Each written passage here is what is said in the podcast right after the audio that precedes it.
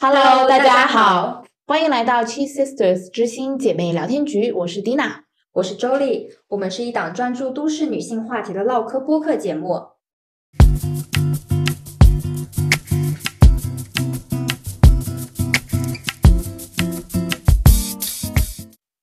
这两个星期，大家讨论曲线姐妹和她们的婚姻生活，一直在镜头面前，她们俩都是非常精明的样子，而从来不会被人家欺负，都是只有她们欺负别人。可是，在生活当中，面对她们的先生，反而都碰到了大家常规定义的渣男。所以，我们第一期就来讨论渣男。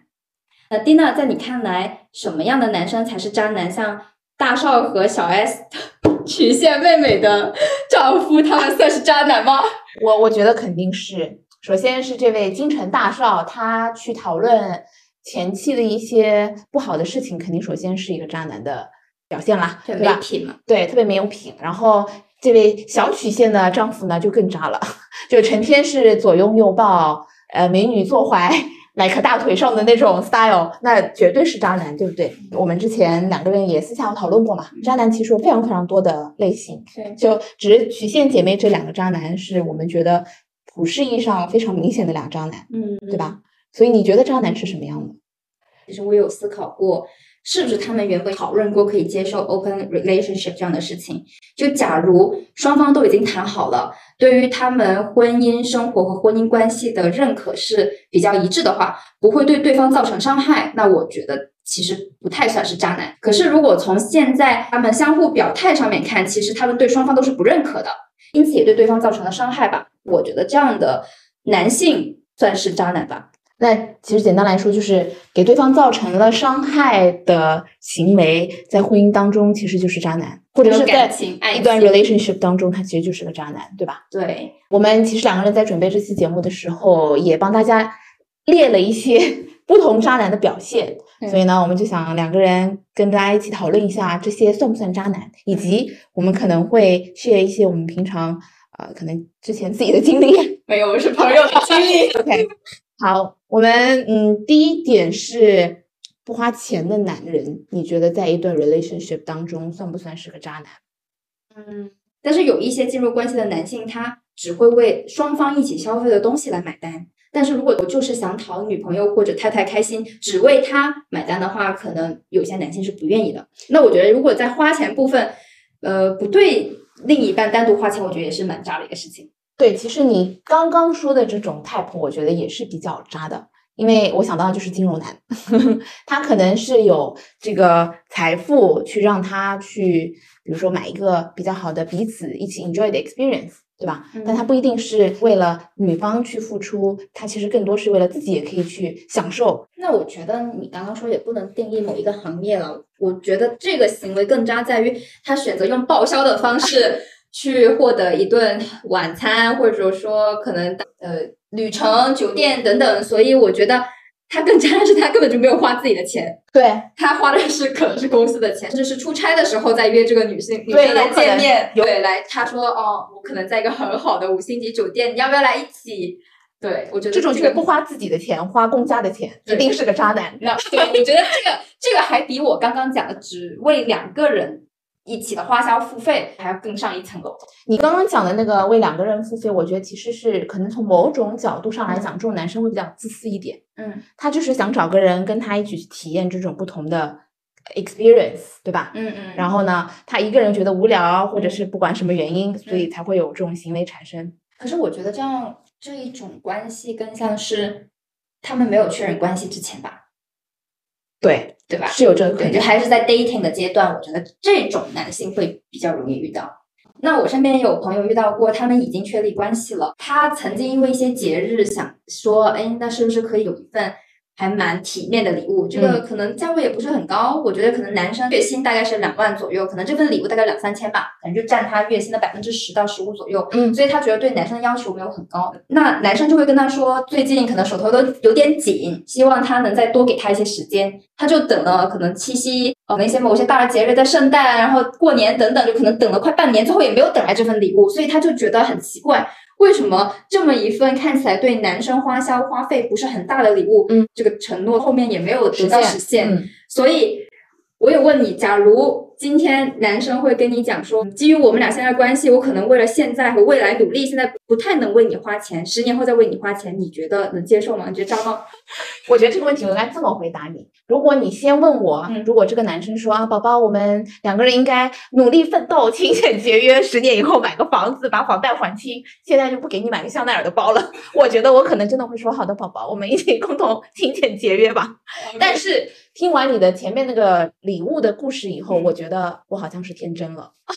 因为其实你想，这个男生他有半年的时，他工资多少？两万。对月薪吧，对当年对，然后他有半年的时间来，其实 eventually 给你买这么一个价值三千块钱左右的礼物，嗯他哪怕每个月再省五百块钱好了啊，嗯，我觉得怎么着这也省出来了吧？对，所以我觉得其实有的时候可能渣男就是利用了女生的这种比较善良的心理对来来来让他们逃过了这个买单的 moment，他就不他断没有这个心，他对其实他就是不断的来用利用这种心理来逃过这些送礼的节庆。然后呢，同时又在利用你的情感，你就他没有这个心去做这件事情。其实我觉得很多女生希望对方给自己买礼物来证明这份爱的时候，往往可能在生活的很多小事上面，她们已经有点感觉是不是这位男生不是那么上心，对对对，或者对说他呃在他能给给予付出的范围内，其实他。不是很愿意付出这份爱，是的所以我觉得反而会用钱，甚至可能有些女生希望用时间这两个方面一起来证明这份爱。总结一下啊，就是我不想说我们女生想要让男生买东西是比较怎么讲物质化 materialism 嘛对，但是他其实呃，如果一个男生连真的愿意都不愿意为你花钱的话，嗯其实真的挺有问题的。其实大部分的女生还是会考量你的对象的经济能力上面，他收入很低，你说你一下子要很大的东西，那我觉得也是强人所难。对你觉得什么样的孩子比较容易上这样男生的当？刚刚讲的啊，因为期许了一个非常好的未来，所以可能忽视了当下他自己的感受。我觉得当下他这份心意、这份爱也还是要得到一些认可。其实还有一些女生就是比较独立的，嗯，对，当代女性天天被灌输的思想就是说我金钱独立， 我人格独立，我什么什么要独立。然后呢，她就可能会比较容易上这样男生的当。我觉得有的时候呢，不要太过于绝对化，该花钱时就花钱。我们女生有一定经济能力的时候，当男生、当伴侣送给你东西，我们也可以有所回报嘛。对我们也不是说只接受不付出。说实话，无论男女，你都不愿意为对方花钱，在伴侣之间的话，我觉得对可对对能都对有对，渣都有男一些属性对，吧不光是男生，女生同理。对吧？ 对，好，然后我们列的第二点是呃中央空调类型的男生。中央空调，你定义就是养鱼的类型吗？嗯，还是只是它很暖，就是它对身边的人都很好？我其实觉得他就是对身边的异性特别的好。嗯就是 like 呃谁来某一个女生来找你帮忙，嗯嗯你一定会去回馈人家，嗯或者说对谁都是特别容易嘘寒问暖的那种类型。当然，这个中央空调的大前提是你已经有一个女朋友，嗯或者说你已经有了固定的伴侣，其实是中央空调我的定义，因为我觉得。当你有了一个固定的伴侣的时候，你其实应该要对异性有一定的界限感，这是我的认为哈。我们不排除某一些比较茶的人，对不对？嗯会做一些什么啊？今天家里马马桶坏啦。觉得如果这样的你的男朋友他碰到这样的身边的一些比较茶的朋友，嗯嗯，他去实施了及时的帮助，你觉得中央空调吗？那我觉得去他家肯定不可以吧。但是我觉得一些人他就是很在乎所有人对他的感受，所以在他性格上，他就是想被簇拥，有做老好人。如果他对很多人很好，可是他没有去撩别人或举止愉悦这种普通情感的，那修马桶肯定是愉悦嘛，对吧？ 对，去别人家修马桶、修电脑也可能不可以。但是如果他真的没有去想撩对方或追求对方的话，还可以吧，在我的范围内接受。他不撩不代表人家不会撩他嘛，对不对？就你一直作为一个老好人的形象去帮助这位女嗯生朋友，搞不定人家会对你有好感啊。对，那就是看对方对这位男生有好感，但是这个男生也还是没有逾越这个的话，就算对方有好感，那也没办法，因为我觉得如果一旦非常优秀的人，总归有非固定伴侣会喜欢他了，这就变成他是否能，抵这抗，就对，这就诱看他惑是否有抵抗诱惑。对，所以你不赞成中央空调是个渣男这个里这一条，对吗？如果他养鱼，就是另外一回事，他就是专门想吊着别人。如果可能那个女生不对他感兴趣，他又主动想去接触他，然后让别人一直跟他保持一个非常密切的关系，说一些暧昧的话，有一些超乎朋友的身体的举止，那我觉得就不行。所以，如果中央空调上升到养鱼，我觉得只是渣男；如果他单纯只是他老好人，然后他性格也很好，有帮助人的能力，那我觉得就很难。哎，我突然之间想到了一个，就是西方的 dating 文化，嗯他们其实西方的 dating 文化就是在两个人没有变得 exclusive 之前，就是一对一之前嘛，嗯他们可能会同时的谈不同的人。，对，你觉得渣吗？我会觉得，其实在中国的文化里，这样肯定是渣，因为感情观也是被整体文化所影响的嘛。是是是那到那可我能们大部分中国女对，生吧，我觉得得可能在中国的一二线城市，可能大家的心态会放宽一点。如果两个人在对彼此做出承诺之前，嗯也就是在变得 exclusive 之前，嗯，我觉得不渣，对吧因为你们没有承诺，没有承诺就不会造成伤害嘛，对吧？我是这么想的。我想的是因为文化的影响嘛，就大嗯环境的影响，大家默认的东西不一样。嗯那如果今天他是以西方 dating culture 的这个来跟中国的女生讲，那中国女生可能默认的东西不一样。那我会建议，如果女生你对这位男生的想法也有困扰，那就可以跟他也确认一下双方的想法是不当是然一致。那我觉得这个是非常重要的。我也是基于可能两个社会和两个文化，它默认的东西不一样。嗯假如两方都是以这种 dating culture 这种思维去相处，我觉得肯定没问题。但是如果一旦一方不是，那就问题可能会比较大。特别是现在大家都是网络聊天、网上相亲比较多嘛，嗯嗯我也觉得应该尽快去跟对方见面，以及去跟对方确认双方的关系的进度。嗯，大家是处于什么样的状态是非常有必要的。如果因为你确认的双方关系的状态不一样，你认为他是渣男，但是对方其实也是反而可能觉得啊、我好像还没有跟你承诺这个关系。所以其实总结下来就是说，两个人之间的这个交流还是挺重要的。对就是你有什么困惑，一定要及时的跟对方去交流，对，这样呢也能避免一些，比如说文化差异造成的一些误会，以及文化差异造成的一些所谓的渣与不渣的很模糊的一些界定，对对吧？那中央空调，我觉得我们今天聊的也是非常的 广泛。嗯然后第三点，我们有列出来，嗯就是那些比较容易卖惨，嗯男生爱卖惨的一些表现，嗯就比如说讲一些自己过去的一些不好的经历啊，嗯前女友怎么怎么不好虐待我，哈哈， 甚至是童年的一些呃阴影之类的东西，导致他现在是这样的一个古怪的人。嗯，那的确有很多的女生可能会对这一类的男生会比较容易付出。应该有利用女生非常柔软的那一面吧，就觉得这个人很不容易，他可能遭遇了一些家庭很可的变怜故，就很可怜。然后很多都不是这个男生自己能决定的，所以我作为女生，我要体谅他，保护他。其实我觉得也是展现了女生的保护欲，就就是圣母想情节是圣母吗？情节，希望能拯救他，跟他一起变好，大家一起走向更美好的未来。甚至有一些男生可能在分手的时候，对女生才会说出自己的一些悲惨的经历，想这个女挽回挽回这个女生，让这个女生会觉得此时此刻的离开是非常的残忍的。所以有些女生就一直没有办法走出这个困局。我觉得这个也特别就是要讲一下，就是我们其实女作为女孩子，有的时候还是要更爱自己多一点。嗯因为你爱自己多一点，你可能在这种情况下，因为通常你们俩，比如说你刚刚的那个情况，就是两个人可能已经走到了分手的地步，嗯说明女生已经感受到了这段感情带给她的压力啊、负面的情绪啊，已经让她的生活不能再正常的进行了，所以她想离开嘛。嗯那如果此时女生多爱自己一点、自私一点，幻想自己十年后的生活状态，如果是跟这个人在一起的话，是如何伤害到自己，她也许就是有勇气去离开了，而不是被这个男的一些所谓的非常痛苦的童年经历啊、前女友的虐待啊所来挽回这段关系。就像你所知道的，我的前一段感嗯嗯情嗯就、对吧？那可能的确是有一些这种对方就是在卖惨自己的一些经历在里面嘛，嗯所以我宁愿选择可能比如说当下狠心的离开，也许会伤害对方嗯，对吧？我觉得也是对大家长远来讲是比较好的，所以我觉得就是还是女生们要问回自己，嗯你要什么？嗯对，你觉得自己是不是对自己好的？嗯那对自己好的，你可能有信心可以改变，你就留下。你觉得你自己更爱自己多一点，你觉得你要 focus 在你自己身上，那你就可能在此刻最好就是离开，嗯，不要听他胡说八道。这个都市女性还是要现实一 点。对，我觉得都市女生还是要现实一点，这句话是点睛之笔。行， 那我想问，我们来讨论第四个类型的渣男，他就是一个不主动、不拒绝、也不愿意负责的人。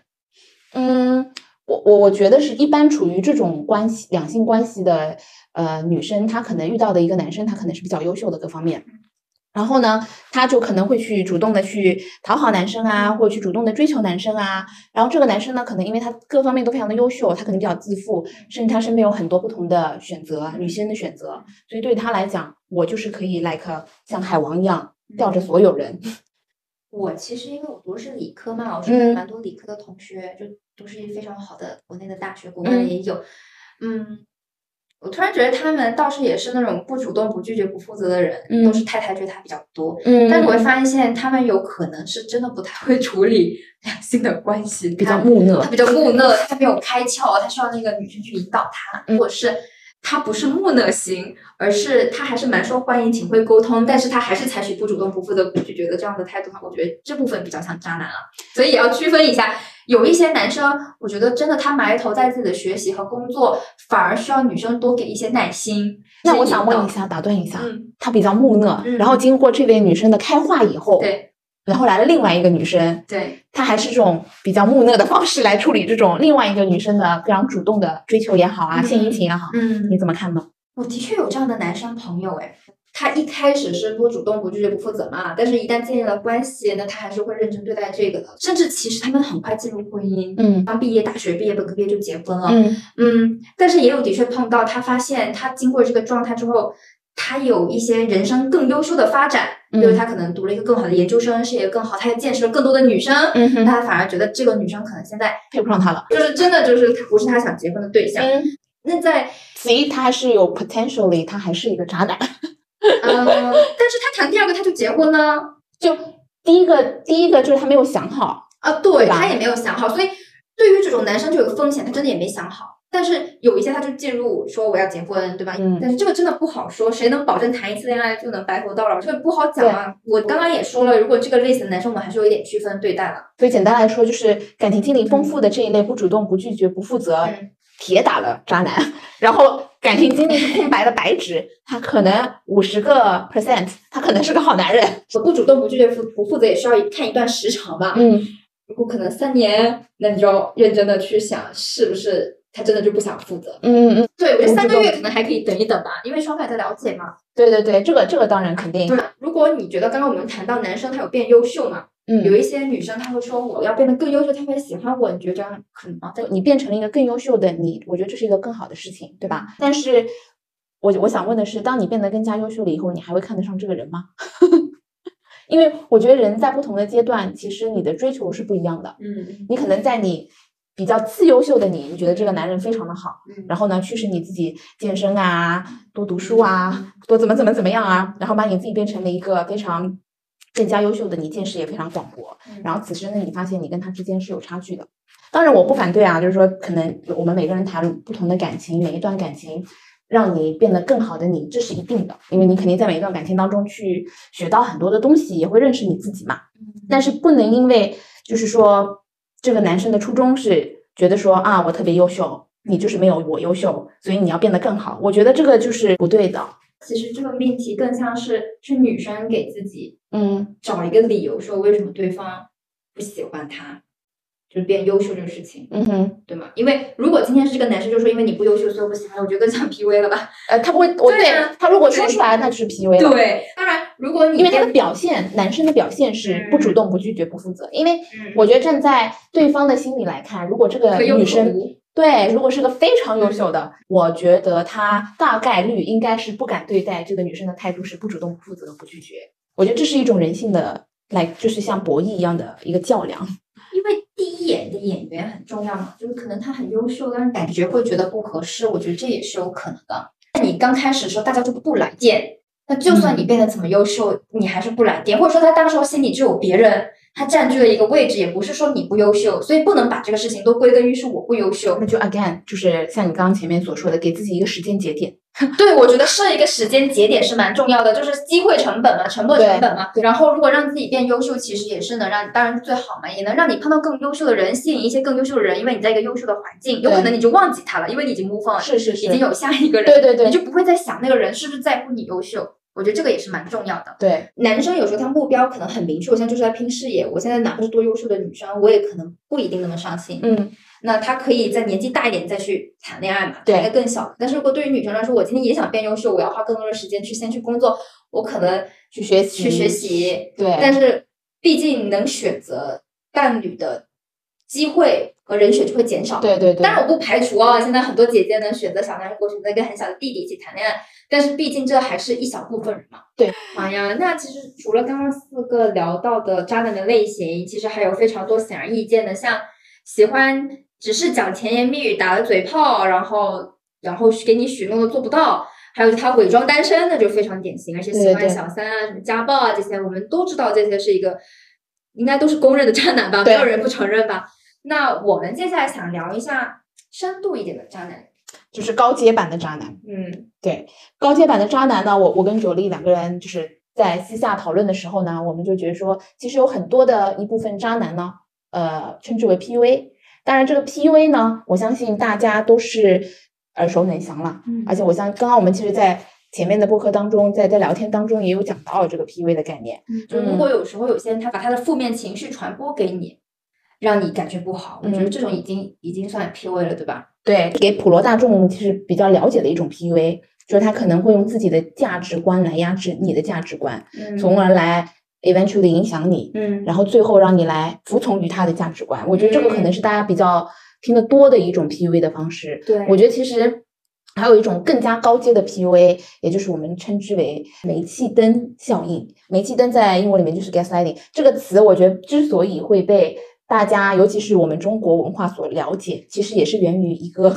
渣男啊，就是之前我们所有人都看到的那个雷神把亚洲某优质偶像锤爆的时候，他不是写了一篇微博的博文吗？嗯，然后他就用他，因为他自己好像是心理学毕业还是什么毕业的，如果没记错的话，嗯然后他就把这个解释的非常清楚的一个人。从此以后，中国人所有人都知道了 gaslighting 是什么意思。其实我在这也可以跟大家推荐一本书，这本书呢叫《煤气灯效应》，嗯，然后它其实里面跟大家也是讲了非常多关于这个高阶版 PUA 的人，他其实本质上是一种隐性的一种凌霸的行为。然后这个人他可能会这个煤气灯操纵者，嗯他可能会非常知道你内心深处的一些恐惧啊、担忧啊，嗯以及你对被希被希望理解、被爱，然后被肯定的那种迫切的希望，他抓住你的这种人性的弱点。嗯从而让你通过他的方式一点点的让你变得脆弱，让你变得嗯困惑，然后 eventually 让你开始不断的怀疑自己，然后依赖他离不开他，然后依赖他和离不开他。嗯那我相信大家很多人会觉得说，这种关系可能是存在于伴侣之间，对吗？嗯其实我看完了那本书以后才发现，这种关系不光是伴侣之间，还有是上下级、嗯朋友之间，甚至是你跟父母之间，也是嗯存在这种关系，嗯因为它就是深层次的一种对于你可能精神的控精神制上的一些控制。对完全让你就是屈服于他。所以我那天也在想，我们中国话里面有一句老话叫什么“良药苦口嗯嗯”。我其实有的时候觉得这个话，其实在当今社会来讲，是不是已经过时了，甚至已经不适用了？因为“良药苦口”就意味着我用最难听的话嗯来说给你听，因为我本质出发点是为了让你好。嗯嗯，但是“良药苦口”它一定非常的难听，嗯它可能说出来的时候可能会伤害到你。嗯我觉得伤害到你了，他可能就是已经达成了一个煤气灯操纵者的一个行为了，嗯，因为他已经对你精神上、心理上产生了一定的负面影响。那前面我们讨论那些渣男，可能大家接触的时候有接触到那些人，多多少少很快就能判断他是渣男，嗯那我们现在介绍就是为什么说它是深度，把这个 PV 作为深度，我觉得更多是一，它可以跟前面相结合，对它通过情绪的绑架、情绪的控制、精神的控制，然后再达到它上面的一些目的。嗯哼，我觉得这个是它深度的原因，然后而且是相对潜移默化的，它对的已经精神上操纵了你了，是然后反而是甚至能让明明当你是对的，你都怀疑自己是错的，你都怀疑自己人生价值了。那对那本来好的关系，两个人应该是越来越好的，是，然后过得生活越来越开心，对嗯相互扶持。但是如果碰到这样的关系，如果当你觉得你的情绪越来越低落，嗯哼没有了盼头，对方给你的带来的更多是负面，我觉得嗯可能就考虑是不是被陷入 PUA 里面。对。如果当你发现自己已经产生这样子的自我价值的怀疑，对请你不要怀嗯疑，你可能就真的已经被陷入这种煤气灯效应的关系里面了。此时，不光是呃感情啊，就是可能刚说到的各种各样的，哪怕是上下级，你也要注意，就是自己要走出这样的关系。那有什么办法去反 PUA，或者说能尽快让自己摆脱这样的困局呢？我觉得很重要的一点，首先我们还是要回归到我，嗯，你自己的感受上面嗯，你不要去在乎这个事情的对与错。当然，对与错我们的确是生活当中很重要的嗯。那比如说你们两个人有一些 argument，可能真的在讨论对与错的时候。你如果说经过我们验证，的确这个事情是你错了，那你就主动认错并行改正，对吧嗯？那如果无谓的去进行一些 argument，一直在长期的讨论推翻彼此，这个就开始了我们所谓的煤气灯的效应的这个过程。嗯你此刻就应该及时的去制止这段这样非常无聊的讨论。嗯相信你自己，关注你自己的感受嗯，一些没有意义的讨论的一些东西，你就应该及时止损，及时的暂停，而不要陷入这种冗长的讨论以及争论当中。如果你陷进去了，你就开启了这个所谓的煤气灯 tango，嗯他一个人没有办法去跳这个 tango 的，一定是你加入了，你们两个人才能跳起来。嗯此时你就已经陷入了，所以你只有都回到回归到你自己身上，我不舒服，我要停止，我不想跟你讨论，我要离开这个房间，你就已经踏出了勇敢的一步。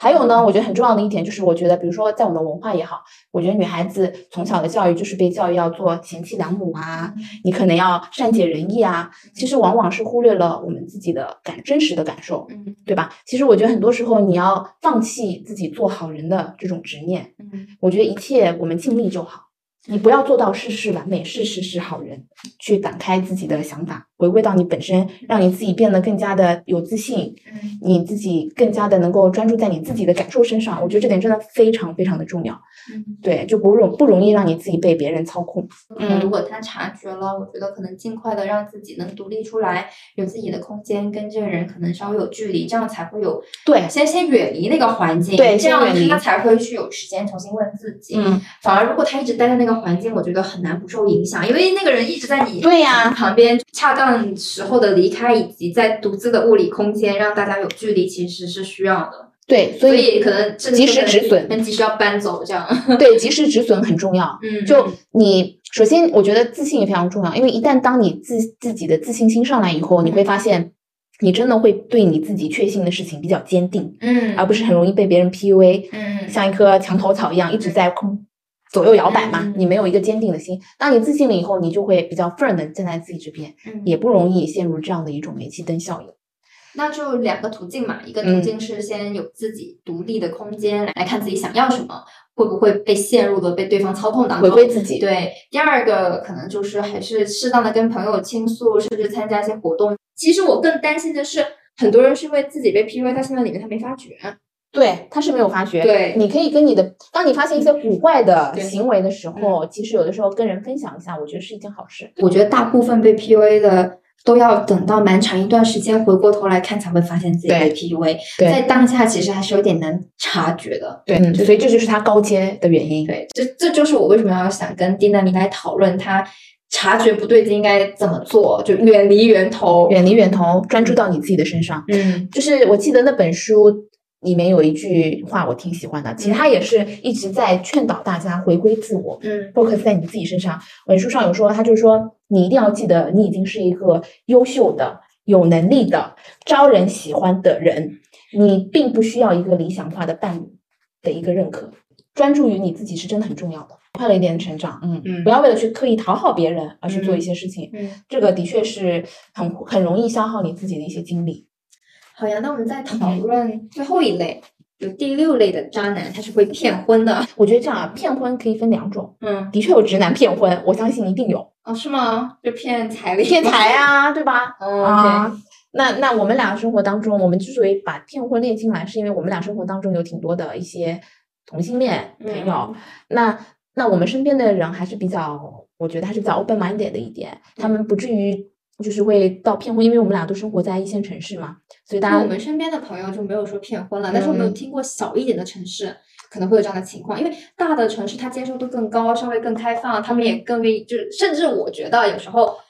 呃，他们在路上走一对一对的时候，其实是非常 自豪和开心的。对对所以我觉得在一二线城市，他们没有受到呃轻视或者不公平的对待，但是可能在小的城市，大家稍微观念会传统一点的，所以可能我觉得在小的城市会容易发现骗婚的事情。我也有看到一些报道啊，一些嗯女嗯生去哭诉，发现可能结婚了，甚至有孩子之后，才发现自己的老公原来喜欢男性。对，我在做播客前还特地查了一下，好像是零九年的数据，就有说到中国现在的同期数量已经达到了一千六百万，这是零九年的数据哦。嗯，我觉得现在应该翻了一倍了吧，可能三千多万。09年零九年，现在二二年，对，所以我觉得就相信这个群体是一定存在的。但因为你就直男如果骗婚，他只是为了骗钱，那我们可能从上面的一些就已经能判断出来了。因为他既然想骗钱，他可能也不会多花钱。嗯，当然，我听过有一个大家也听过事情，好像说他什么。呃，结婚之前就狂刷信用卡，然后结婚之后大家一起来还我骗钱啊还信用卡 骗婚还是对就直男一般处理还是为了钱啊？啊。对，那他可能呃刚开始婚前很大方为你花钱，婚后反而想让你一起来还债，这个情况也是有的。嗯所以我觉得可能再多加一个小 tips，就是你可能判断你的伴侣的赚钱能力跟他的消费能力是否匹对配和对等。如果要走入婚姻阶段呢，至少双方把这个事情可能再聊得清楚一点。反正你都是成为一家人嘛，与其藏着掖着，还不如大家大方的先把这个事情讨论好，我觉得对双方会更公平。对，其实我觉得像这直男啊，但这比如说像 gay 他骗婚，可能嗯在下沉一点的城市，其实很多是来自于呃，比如说家庭的一些压力，他可能因为像我们这一代独生子女嗯特别多嘛，那他可能会承载着这个传宗接代的一些受家庭责任吧。嗯，所以呢，在小一点的城市，他可能就有这样的压力，所以会产生这种呃骗婚的行为。嗯，那他有他自己的无奈，所以我觉得姑娘们还是要在谈恋爱的时候睁亮你们的双眼。如果这个男的在谈恋爱的时候对你没有太多出于雄性的这些举动的话，他一定是有一些问题的，对吗？我现在反而考虑是，如果他能生孩子，应该还是有雄性的主动吧。没有在就是两性的心理学里面，它其实在进行性行为当中，它是可以去幻想，通过性幻想来达到性高潮的。我们会被寂寞。会 不会两性不会，这是真的正常的心理性性性性心理，就是真的是幻这样想可能对方是一个男性哦男性，对，嗯他是可以达成一些性高潮的，是可以完成嗯性行为的，所以不是说就是不可以。因为我还在想，会不会有可能他是双，他就既喜欢男性也会喜欢女性，那可这种怎么看呢？我我觉得，如果你没有对你的伴侣非常正诚实的说出自己的性取向，嗯，那我觉得你就是偏渣男，也算骗婚渣吧。渣男。就回归到我们本期话题，就是渣男。对，因为也就会对骗对婚方造成伤害嘛。嗯，因为你可能会对你结了婚，结结结了一个女孩子，跟女孩子结婚了，你嗯可能会出轨于一个男生，伤嗯心。但是你没有跟你的另一半说好你自己的性取向，嗯，嗯，所以那我觉就得无论是出轨男生还是女生，他还是出轨嘛。所以我觉得每某种意义上也是渣男的行为。对，所以是就是很多时候我们还是要在婚前要睁就是睁怎么大你的睁大你的双双眼 眼，对，看清楚各个小的细节，从金钱。到他的你们俩的互动，到你们俩的性行为，甚至请你认真观察，就很不容易啊。突然我会觉得，如果他之前都没有谈过恋爱，也会担心是不是他自己也没有搞清楚自己对呀喜欢是男的还是你你真的女会有真的会有这种可能，对吧？对所以谈的态度也不好，谈的太没有谈过也不好，我我倒还是觉得 prefer 谈的稍微多一点，至少是吗？你有经历，你有不同的经历嘛，你每一段恋情你都能 teach you something，对就吗是？说，呃，标准的答案是谈过两个吗？请你相亲的时候去用用这个标准的答案，但是我觉得为了你个人比较友好，你你可以多多的去 enjoy 一下你的感情生活。嗯，嗯，时间有限，我们来讨论一下渣男会从良吗？其实我们前面有谈到一点，我觉得不会变。嗯就像就像你刚刚说，我们前面有谈到一点，渣男他之所以是渣男，他可能一直就是在左顾右盼，看到一个更好的人出现。嗯那你怎么去定义更好呢？可能这个渣男会根据他自身的社会地位来，或者他自己的自身成就来判断我的伴侣是不是更好。嗯那比方说，你现在是这个男生是二十多岁，他打拼阶段嗯，他可能要的一个伴侣是一个能够在他他如果是个事事业心特别有有事业心的人，他可能要一个伴侣就是特别能在事业上帮助他嗯完成他的一番丰功伟业的一个伴侣。嗯但等到他有了他自己的非常成功的事业以后，如果他是个渣男，本质上嗯那他可能要的就是年轻貌美，就是一个花瓶。那花瓶有更多的不同的 style 嘛，嗯那他就 always 是个渣男。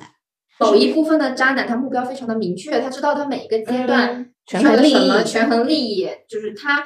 比男生可能在大脑构造上相对女生相对而言，女生的恋爱脑会多一些，对就更在乎情感一些。相对于男生，特别渣男来说，我们的功利性可能会弱一点。这最后一个问题，嗯就是我下午跟你分享的《海王与 渣男的区别》，你看了吗？ 嗯 我还没看嘞，我其实什么都不记得，我只记得一条，我觉得还蛮蛮 make sense 的，就是